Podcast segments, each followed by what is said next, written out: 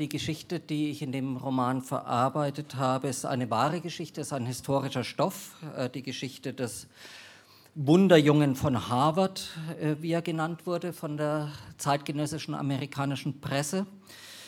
Äh, und mir bleibt heute Abend leider nur die Zeit, zwei ganz kleine Szenen daraus vorzutragen. Die erste Szene stammt aus dem Jahr 1906. Äh, William James oder Billy Sides, wie er kurz genannt wurde, ist acht Jahre alt. Ich schildere ganz kurz seine Situation diesem Augenblick. Er ist äh, wie jedes andere Kind mit sechs eingeschult worden, ähm, hat aber anders als andere Kinder für die eigentlich sieben äh, Jahre der Elementary School sieben Monate gebraucht.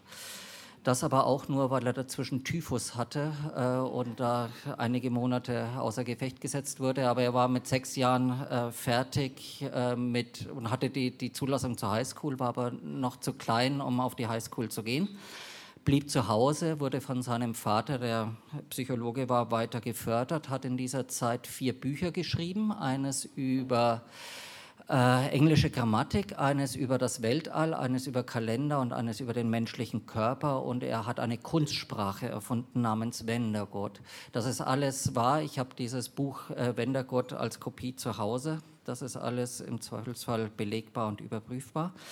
Und als er nun acht Jahre ist, äh, hält es ihn nicht länger äh, zu Hause und er wird nun an die Highschool äh, eingeschult und ist natürlich mit Abstand der Jüngste. Ähm, andere, seine Mitschüler sind so ab 14 aufwärts.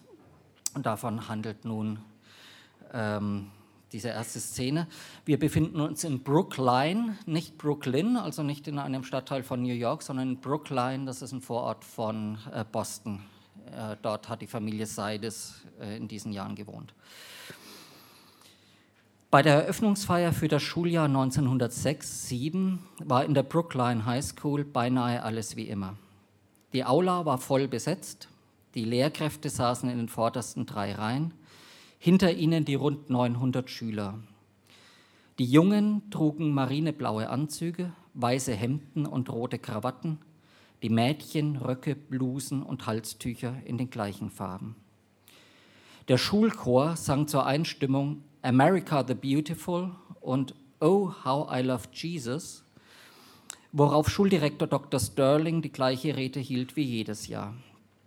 Allerdings wirkte er nervöser als üblich und sah ständig zu der einen Person im Saal hin, die das gewohnte Bild störte. Ein Kind inmitten der Schülermenge und doch kein Teil von ihr, das mit verschränkten Armen und müdem Blick auf einem viel zu großen Stuhl saß und mit den Beinen baumelte. Zwischen all den blitzblanken Schuluniformen wirkte Billys Privatkleidung, eine graue Filzjacke, kurze Hosen, karierte Kniestrümpfe und Sandalen mit ledernen Kreuzriemen, noch nachlässiger, als sie ohnehin war. Von der Uniformpflicht war er befreit worden, einen Schüler von 4 Fuß 5 Zoll Größe und 62 Pfund Gewicht hatte es an dieser Lehranstalt noch nie gegeben und würde es vermutlich nie wieder geben, sodass man auf eine Sonderanfertigung verzichtete. Auffällig war er noch aus einem anderen Grund. Er war der Einzige im Raum, der sich herausnahm, die Rede mit Zwischenrufen zu kommentieren und an der Stelle über den Zusammenhang zwischen gesundem Körper und gesundem Geist zu lachen. Direktor Sterling wurde noch nervöser, verhaspelte sich mehrmals und war erleichtert, als er endlich das Wort an Reverend Roberts, den Schulpfarrer, übergeben konnte. Reverend Roberts sprach allerlei Erbauliches über Gottes Wege, Gottes Willen und Gottes Liebe und schlug dann die schwere, goldbedruckte Schulbibel auf. Ich möchte euch nun eine Geschichte aus dem Markus-Evangelium zu Gehör bringen. Es ist eine Geschichte, von der wir etwas sehr Wertvolles lernen können, nämlich dass wir alles schaffen können, was wir uns vornehmen. Wenn man nur fest genug daran glaubt, dann kann man sogar Berge versetzen. Billy spitzte die Ohren. Er hatte schon mehrere Ansätze unternommen, die Bibel zu lesen, war aber nie über die ersten Kapitel hinausgekommen dass man von diesem Mischmasch aus haltlosen Behauptungen, schlechter Wissenschaft und abstrusen Vorschriften etwas Wertvolles lernen konnte, hielt er für unwahrscheinlich. Auch die Geschichte, die Reverend Roberts vorlas, fand er haarsträubend. Sinngemäß handelte sie davon, dass Jesus einmal Hunger hatte und sich ein paar Feigen von einem Feigenbaum pflücken wollte. Es klingelt jetzt schon bei euch, natürlich, es ist Markus 11, 12 bis 25, ihr kennt die Geschichte alle. Also, Jesus hatte Hunger und wollte sich Feigen von einem Feigenbaum pflücken. Es waren aber gerade keine reif. Anstatt sich woanders etwas Essbares zu besorgen, verfluchte er den Baum. Allen Ernstes, er verfluchte den Baum dafür, dass keine Feigen dran waren. Reverend Roberts las den Satz mit donnernder Stimme. Nie wieder soll jemand eine Frucht von dir essen. Am nächsten Tag war der Baum verdorrt und das lag, wie Jesus steif und fest behauptete, an seinem Fluch. Es war ihm noch nicht einmal peinlich, dass er ohne Sinn und Verstand einen Baum getötet hatte. Er sagte bloß zu seinen Jüngern, ihr müsst, ihr müsst Glauben an Gott haben. Wenn jemand zu diesem Berg sagt, heb dich empor und stürz dich ins Meer, und wenn er in seinem Herzen nicht zweifelt, sondern glaubt, dass geschieht, was er sagt, dann wird es geschehen. Reverend Roberts machte eine kleine Wirkungspause, um Jesu Wort Gelegenheit zu geben, in den Köpfen der Schüler nachzuhallen. Mitten in die besinnliche Stille hinein schrie unversehens eine helle Kinderstimme, So ein Quatsch! Ein paar Lümmel lachten spontan auf. Sie hatten wohl Ähnliches gedacht, hätten sich jedoch nie getraut, es laut zu sagen. Die allermeisten Schüler jedoch zuckten zusammen, als würden sie alle zusammen von einem unsichtbaren, überdimensionalen Rohrstock vertrimmt. Sie hätten es noch nicht einmal ungerecht gefunden.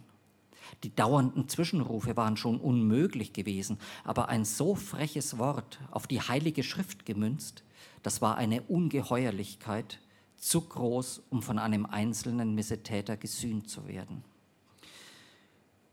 Direktor Sterling sprang von seinem Platz auf, ließ einen Drohblick über die Sitzreihen schweifen und fragte scharf, wer war das? Das war eigentlich auch zum Lachen, denn jeder wusste, wer das gewesen war. Doch jetzt lachten nicht einmal mehr die Lümmel. Ich, meldete sich Billy, weil, ist doch wahr, ein Baum verdorrt nicht einfach so, bloß weil ihn einer verflucht. Das ist totaler Blödsinn. Wenn es das ist, was man hier lernt, dann gehe ich lieber nach Hause. Ich habe Besseres zu tun. Kommt nicht in Frage. Die Veranstaltung ist beendet. Alle Schüler gehen in ihre Klassenzimmer. Schüler Seides erscheint in fünf Minuten im Direktorat. Direktor Sterling saß in seinem Büro, zog an seiner Pfeife und ärgerte sich, dass Schüler Seides ihn warten ließ. Noch mehr ärgerte er sich über seine Nervosität. Er war ein gestandener Mann, seit fast 30 Jahren im Schuldienst, seit mehr als 15 in dieser Position und eigentlich wusste er mit renitenten Schülern umzugehen. Manche brauchte man nur streng anzuschauen, bei manchen musste man ein bisschen fester zupacken, am Ende parierten sie alle. Doch seine pädagogische Erfahrung nützte ihm jetzt nichts. Schüler Seides war ein Sonderfall, mit nichts zu vergleichen, was er je erlebt hatte. Ohne anzuklopfen, spazierte Billy ins Direktorat und ohne dazu aufgefordert worden zu sein, setzte er sich auf den Stuhl vor Direktor Sterlings Schreibtisch. Was gibt's? Schüler Seides, ich hatte gesagt in fünf Minuten, das war vor einer Viertelstunde. Jetzt bin ich ja da. Worum geht's denn? Es geht darum, dass du die Feier mit unverschämten Zwischenrufen gestört hast. So etwas wird hier nicht geduldet. Verstehe ich nicht. Was ist daran unverschämt, wenn man sagt, dass kein Berg einfach so ins Meer fällt, nur weil einer dran glaubt? Es ist doch eher unverschämt, wenn jemand so einen Käse behauptet. Das hat nicht jemand behauptet, sondern Jesus Christus. Du findest Jesus also unverschämt? Nein, ich bezweifle nämlich, dass die Geschichte überhaupt passiert ist. Sie steht in der Bibel, junger Mann. Mag sein. Aber denken Sie doch einfach mal logisch drüber nach. Da wächst einer in einer Gegend auf, in der es fast nichts anderes gibt als Feigen, und dann weiß er noch nicht mal, wann ihre Erntezeit ist. So doof ist doch wirklich keiner. Pass auf, was du sagst. Der christliche Glaube hat unser Land stark gemacht und spendet vielen Menschen Halt und Hoffnung. Das muss man respektieren. Und was ist mit meiner Religion? Muss man die auch respektieren? Aber selbstverständlich. Hierzulande herrscht Religionsfreiheit. Jeder darf seinen Gott verehren, wie er will. Das garantiert uns unsere Verfassung. Wenn du zum Beispiel deine Bar Mitzwa feierst, bekommst du schulfrei und niemand hat etwas dagegen. Bar Mitzwa? Äh, du bist doch jüdischen Glaubens, oder nicht? In den Unterlagen hier steht, ach so, nein, das stimmt nicht mehr. Meine Familie ist konvertiert. Dann muss ich das hier eintragen. Ähm, die neue Religion ist aztekisch-orthodox. Wir beten zu unserem Sonnengott Hitzlopochtli. Wir glauben, dass jeden Tag ein Priester einem Menschen bei lebendigem Leibe das Herz herausschneiden muss, weil die Sonne sonst nicht scheint. Wenn Sie das respektieren, dann respektiere ich auch Ihren Jesus, der Bäume totflugen kann.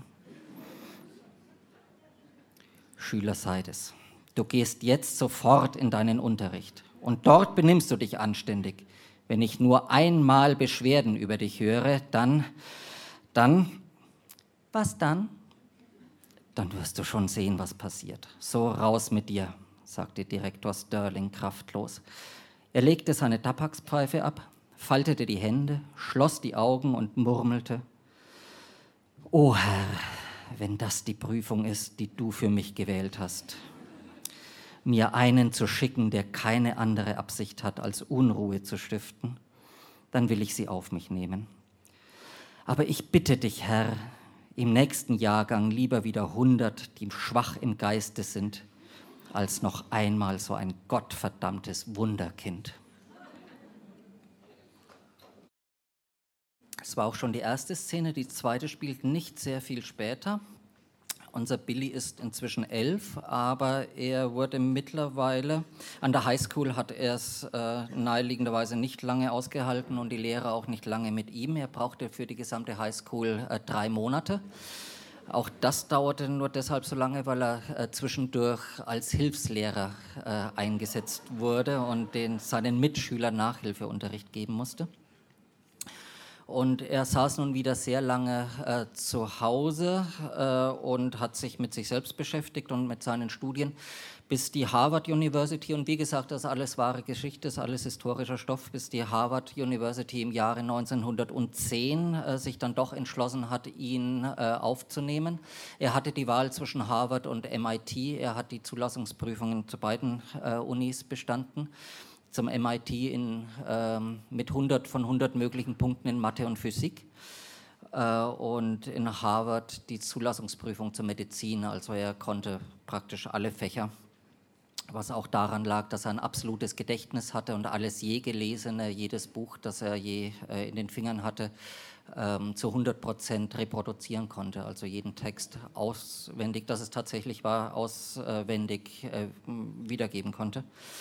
Und mit elf wird er nun der jüngste Harvard-Student aller Zeiten. Das ist er bis heute geblieben.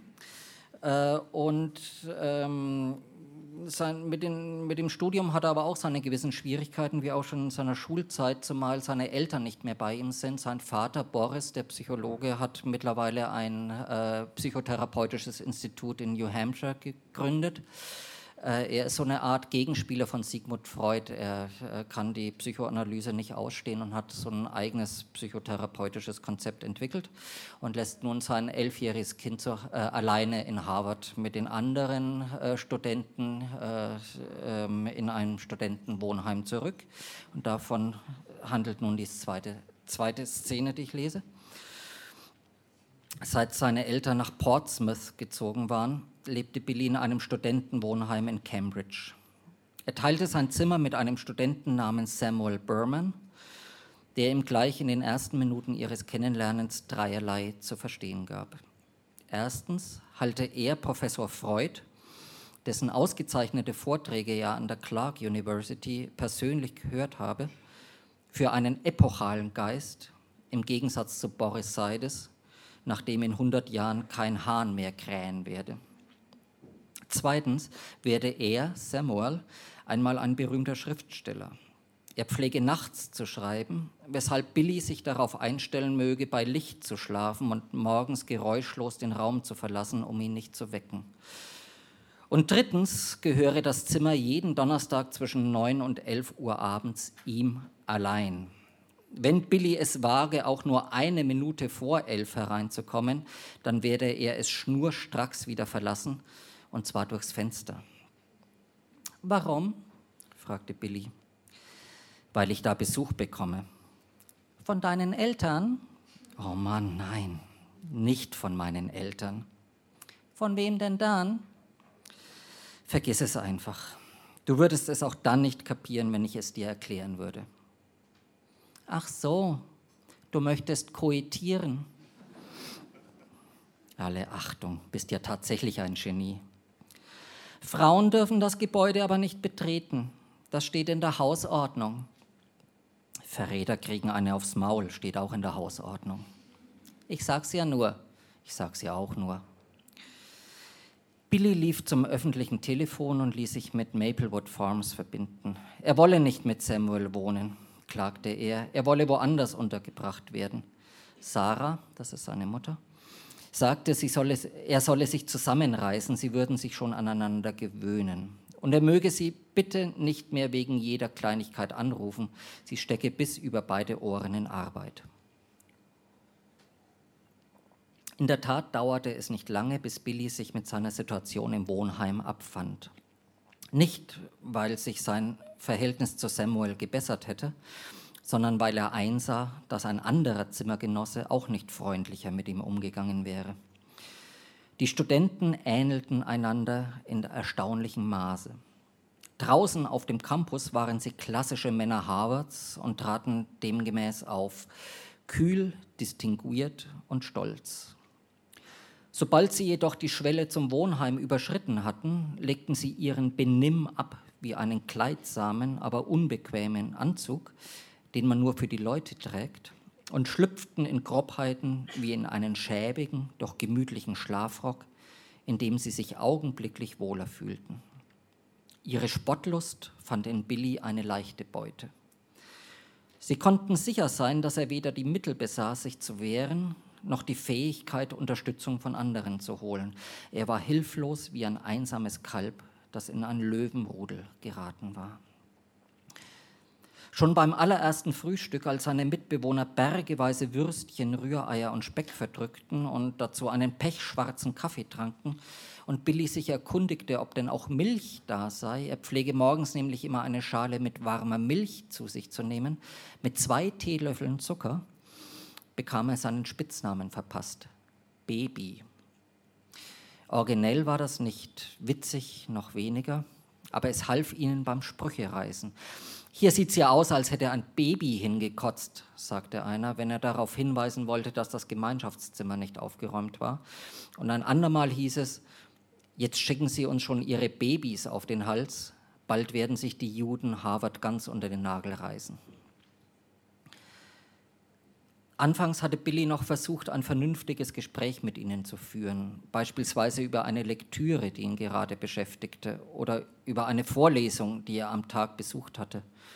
Er belegte Kurse in Astronomie, Philosophie, Physik, Altphilologie und Französisch. Das war doch alles interessant. Darüber ließ sich doch wunderbar diskutieren. Auch hätte er gern etwas über die Studien der anderen erfahren. Man konnte schließlich immer noch etwas dazulernen. Dafür war ein Gemeinschaftsraum ja da oder vielmehr, er hätte dafür da sein können. Aber merkwürdigerweise unterhielten sich die Studenten abends nie über ihr Studium. Sie tranken Bier und rauchten Zigaretten und redeten über Frauen. Immer und ewig nur über Frauen. Sie kannten überhaupt kein anderes Thema und je betrunkener sie wurden, desto schamloser redeten sie über eine Studentin vom Radcliffe College, das war die Frauenabteilung der Harvard University.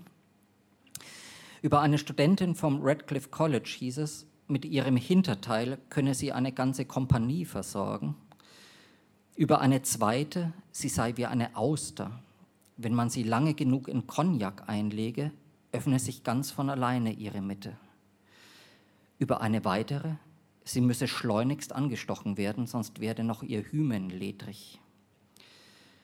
Was diese Ausdrücke bedeuten sollten, verstand Bellin nicht.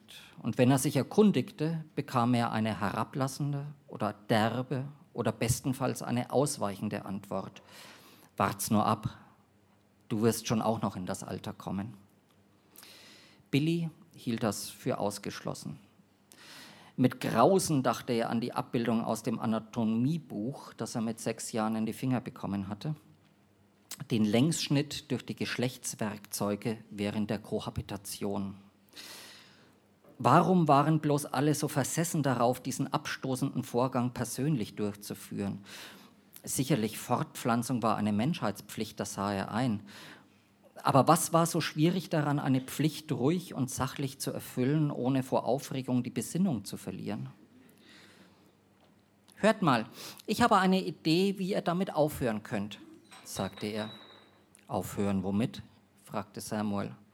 Naja, damit, sich ständig nach Frauen umsehen zu müssen, zwecks Kohabitation. Kohabitation, das Wort schlug sofort ein. Alles lachte und johlte. Aufgepasst, Leute, jetzt wird's spannend. Das letzte Rätsel der Menschheit, gleich wird es gelüftet. Dann mal raus mit dem Plan, du Meisterhirn. Ich finde, es ist eine Aufgabe der gesamten Gesellschaft, uns Frauen zu verschaffen. Ja, das finde ich auch. Von mir aus kann die Gesellschaft sofort damit anfangen. Lasst mich doch mal ausreden. Das Problem ist die Ehe, die Kleinfamilie. Jeweils ein einzelner Mann und eine einzelne Frau tun sich zusammen, um ein Kind oder einige Kinder zu bekommen und sie großzuziehen. Scharf beobachtet. Das ist aber genauso ineffizient, wie wenn man eine Ware in Einzelfertigung herstellt. Seit es industrielle Massenproduktion gibt, ist der allgemeine Wohlstand enorm gewachsen. Verstehe. Künftig sollen die Kinder aus der Fabrik kommen. Wer weiß, vielleicht gibt es irgendwann die entsprechende Technik. Aber bis auf weiteres ist die Kohabitation unverzichtbar. Allerdings kann eine Frau sowieso höchstens 15 bis 20 Mal in ihrem Leben befruchtet werden. Öfter muss sie also auch nicht koitieren. Das ergibt biologisch gar keinen Sinn. Die Aufgabe kann von speziell ausgebildeten Einheiten erledigt werden. Männer des Geistes werden davon befreit. Ihre Zeit ist zu kostbar für eine niedere körperliche Tätigkeit, die ein Esel ebenso gut ausüben kann. Schlagartig war es still. Der Plan war so hirnverbrannt, dass keinem mehr ein Spruch dazu einfiel. Fertig? fragte Samuel. Erstmal ja. Das ist also deine Idee? Das ist meine Idee. Samuel wollte einen Zug aus der Bierflasche nehmen, schluckte aber nur Luft. Seides, ich muss zugeben, ich habe dich unterschätzt. Du bist ein noch viel größerer Spinner, als ich dachte. Aber siehst du denn nicht die Vorteile, ich sehe bloß, dass mein Bier alle ist, sagte Samuel, rülpste kunstvoll und öffnete eine neue Flasche. Das ist eine andere Sache, die ich schon lange mal ansprechen wollte, sagte Billy unbeirrt. Der Alkohol. Ich weiß nicht, warum ihr immer so viel trinken müsst.